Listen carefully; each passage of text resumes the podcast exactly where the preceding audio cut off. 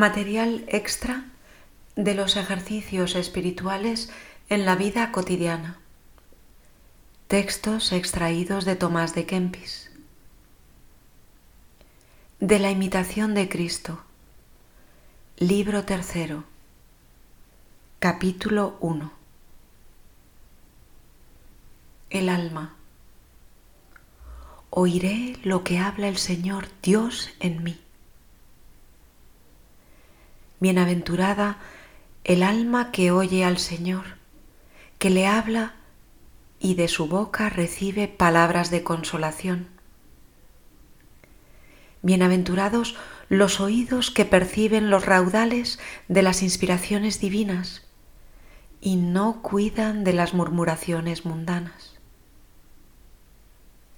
Bienaventurados los oídos que no escuchan la voz que oyen de fuera, sino la verdad que se enseña de dentro.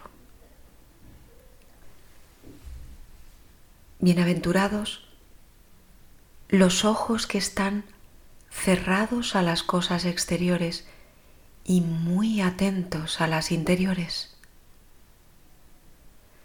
Bienaventurados los que penetran las cosas interiores y estudian con ejercicios continuos en prepararse cada día más y más a recibir los secretos celestiales. Bienaventurados los que se alegran de entregarse a Dios y se desembarazan de todo impedimento del mundo. Oh alma mía, considera bien esto y cierra las puertas de tu sensualidad para que puedas oír lo que te habla el Señor tu Dios. Esto dice tu amado Jesucristo. Yo soy tu salud, tu paz y tu vida. Consérvate cerca de mí y hallarás paz. Deja todas las cosas transitorias y busca las eternas que es todo lo temporal, sino engañoso. ¿Y qué te valdrán todas las criaturas si fueres desamparado del Criador? Por esto, dejadas todas las cosas, hazte fiel y grata a tu Criador, para que puedas alcanzar la verdadera bienaventuranza. De la imitación de Cristo, libro tercero, capítulo 2. El alma. Habla, Señor, porque tu siervo escucha. Yo soy tu siervo. Dame entendimiento para que sepa tus verdades.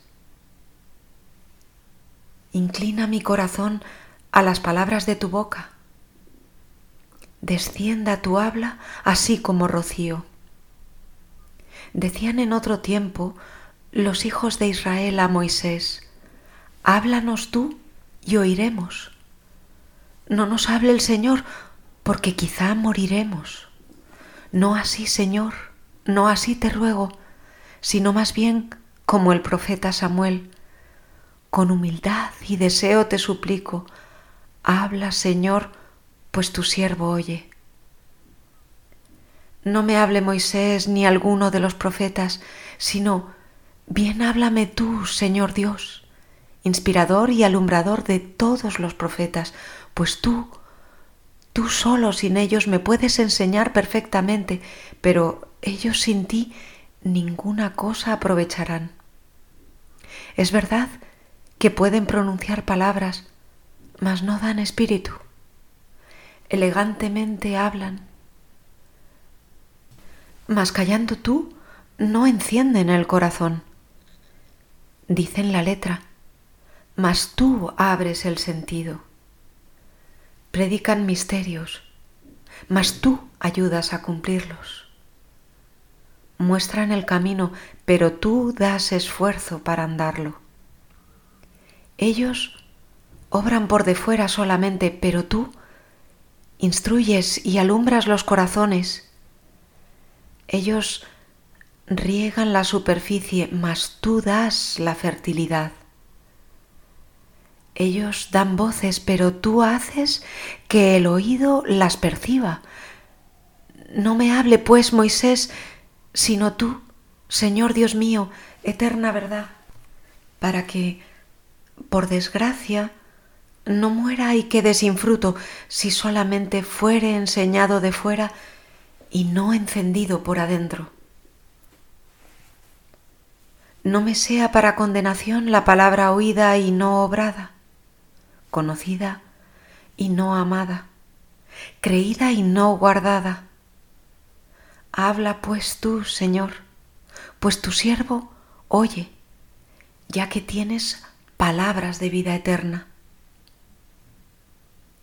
Háblame para dar algún consuelo a mi alma, para la enmienda de toda mi vida y para la eterna alabanza, honra y gloria tuya. Ave María y adelante.